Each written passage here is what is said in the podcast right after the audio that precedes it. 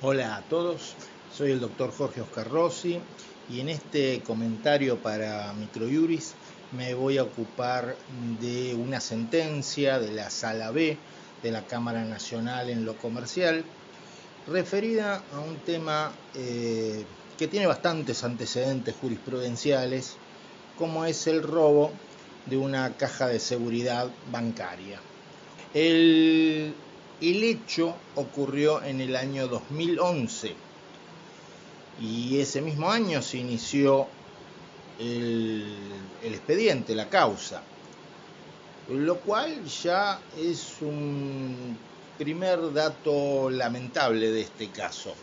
No infrecuente, pero lamentable. Eh, desde el 2011 hasta el 2021, para obtener sentencia de Cámara en un tema eh, que básicamente se reduce a lo que acabo de hablar. El robo de una caja de seguridad. 10 años para obtener sentencia de cámara. No es raro que esto ocurra, eh, pero es lamentable que esto ocurra. Eh, estas demoras enormes en resolver este tipo de temas son en la práctica una privación de justicia, todos lo sabemos.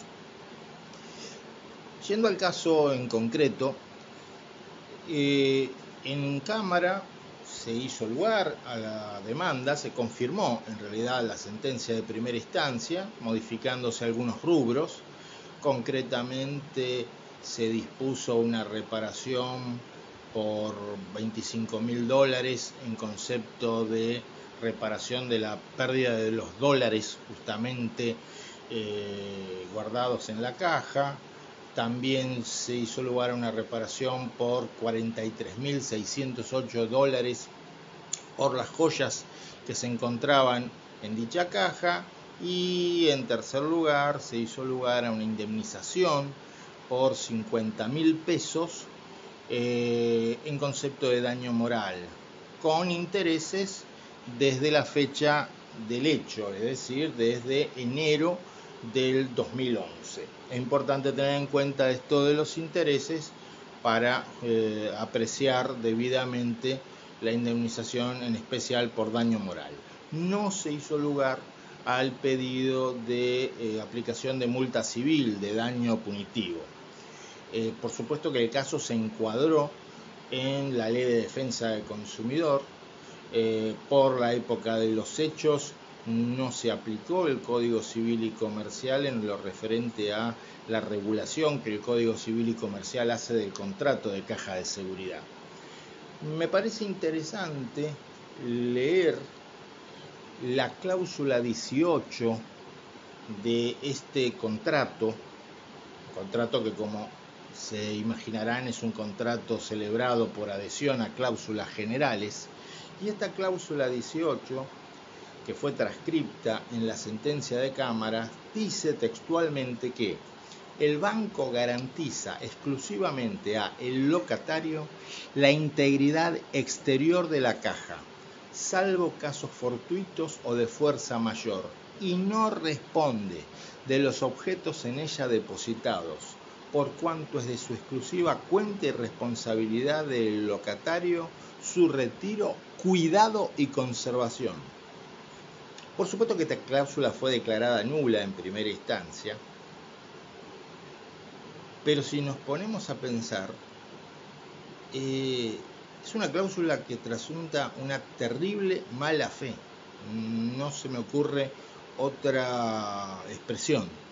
Eh, porque básicamente esta cláusula desnaturaliza totalmente la finalidad del contrato de caja de seguridad y por ello no podía ser menos que se la declarara nula, atento este, violar eh, los preceptos del artículo 37 de la Ley de Defensa del Consumidor.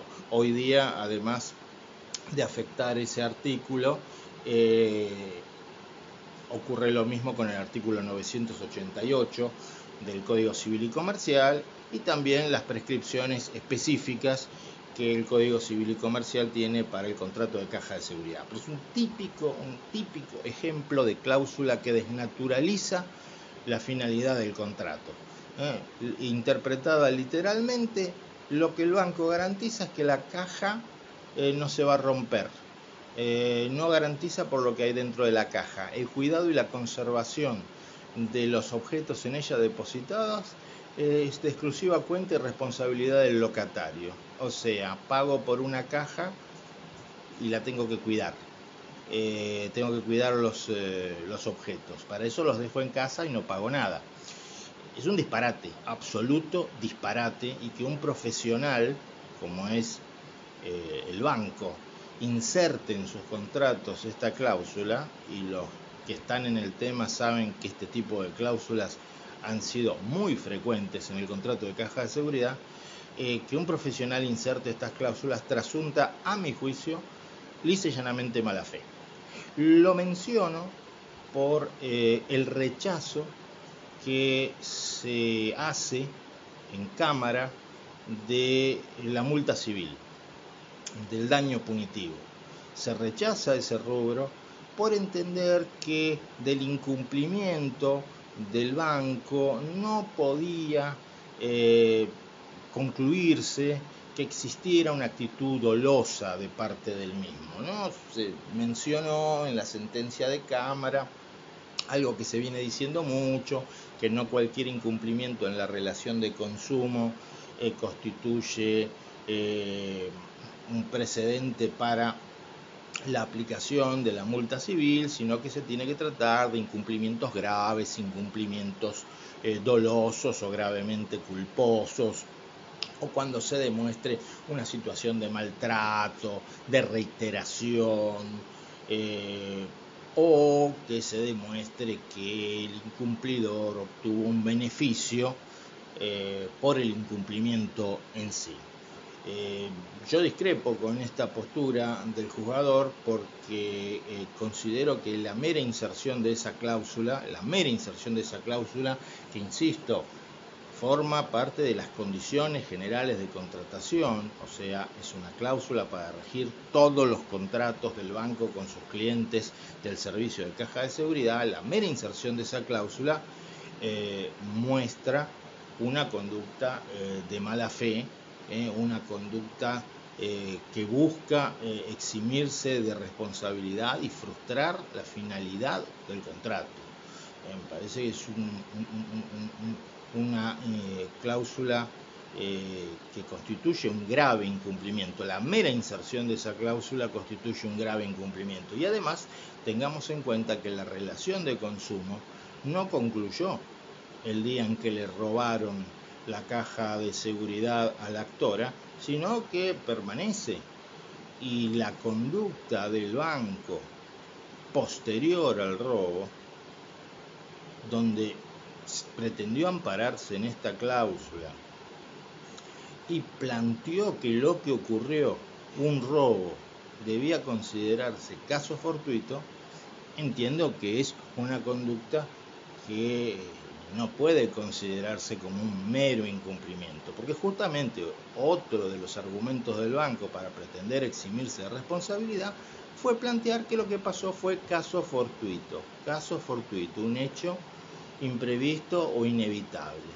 O sea, que al banco lo roben sería un hecho imprevisto e inevitable. También un absoluto disparate porque es justamente un riesgo propio de la actividad bancaria.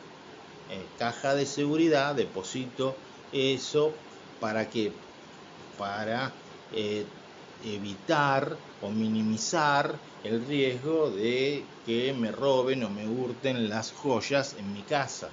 Entonces es perfectamente previsible, es perfectamente evitable que se pretenda robar a un banco, ¿eh? porque se sabe que en el banco justamente hay valores muy importantes. Entonces el banco tiene que tomar las medidas para demostrar que lo que ocurrió es una causa ajena al riesgo propio de la actividad bancaria, que podría ser un terremoto, por ejemplo, pero no un robo, porque básicamente hace, es una de las razones eh, de ser de la actividad bancaria eh, y sobre todo del eh, servicio de caja de seguridad, tratar eh, ofrecer un servicio para evitar los robos.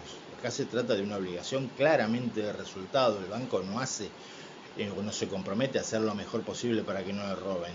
Se compromete a que no le roben. y si eso se produjo, tendrá que responder. Después vino el otro tema, que tiene que ver con la prueba de los objetos guardados en la caja de seguridad. Es muy interesante, recomiendo la lectura detenida del fallo, porque bueno, la prueba que se ofreció eh, fueron una serie de fotografías y de otra documentación a efectos de eh, probar, por lo menos por presunciones o indicios, la, la existencia de eh, esas joyas y de esa cantidad de dólares que se mencionó en la demanda. También se ofreció una tasación a efectos de justipreciar el valor de las joyas y los jueces tuvieron en cuenta esa documentación, la tasación, las testimoniales y entendieron que existían presunciones suficientes para considerar que las joyas mencionadas en la demanda y los dólares mencionados en la demanda estaban efectivamente guardados en esa eh, caja de seguridad. Eh, es interesante eh, el fallo, es recomendable su lectura, es lamentable, como dije al principio, que se tarden 10 años en resolver estos temas y es más lamentable todavía que algunos bancos eh, continúen con este tipo de defensas eh, que buscan eh, evitar eludir su responsabilidad. Entiendo, para finalizar, que la aplicación de daños punitivos podría servir para disuadir estas conductas y estas prácticas que lamentablemente no constituyen un hecho aislado. Espero que nos encontremos en un próximo audio y muchas gracias por haberme escuchado. Hasta la próxima.